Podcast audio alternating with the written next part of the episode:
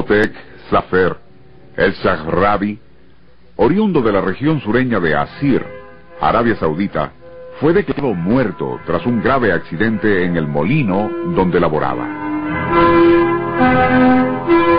Tras el velatorio, la familia procedió a la inhumación y dio la casualidad que 27 horas después del deceso, unos pastores decidieron acampar en el sitio donde Motek había sido enterrado.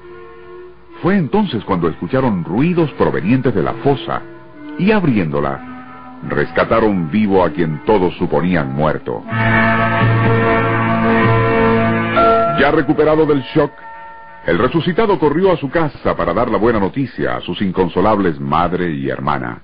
Estas, de luto cerrado, aún lo lloraban cuando el difunto se presentó ante ellas.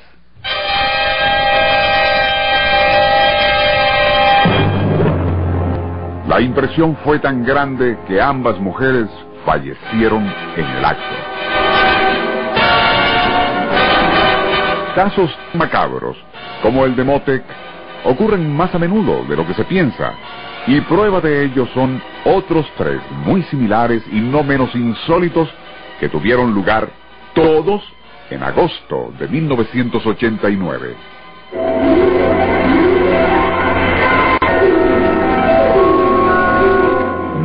Insólito universo. Cinco minutos recorriendo nuestro mundo sorprendente.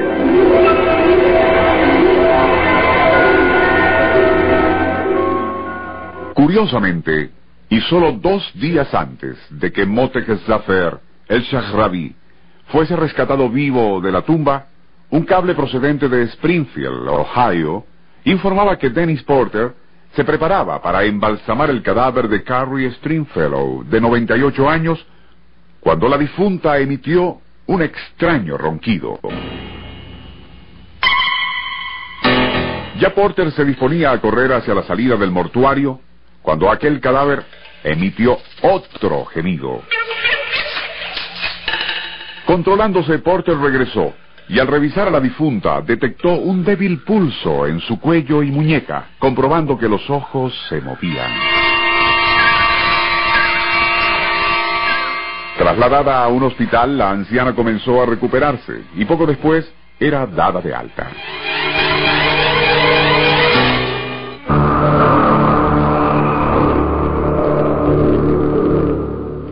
El 4 de agosto de 1989, Indira Bhatt, de 96 años y oriunda de Malanka, India, cayó en coma falleciendo dos días después. Examinada por el médico de la familia, Iswar Misra, este confirmó que la anciana había muerto por fallo cardiorrespiratorio y los deudos procedieron a iniciar el rito de incineración. Uno a uno, los familiares más cercanos fueron encendiendo maderos y ramas secas que previamente habían colocado bajo el féretro.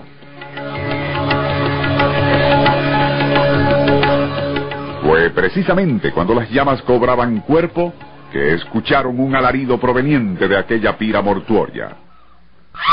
Era Indira, la presunta fallecida quien gritaba airada, No estoy muerta, sáquenme de aquí.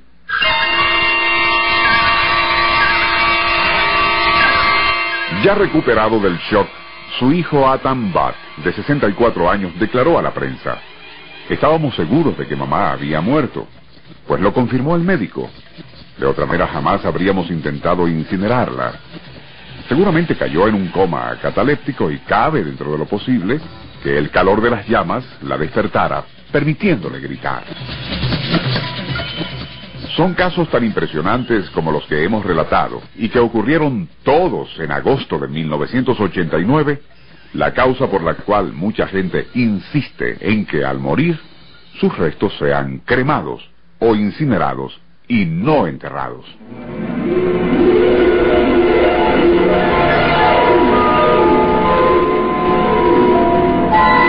Nuestro insólito universo.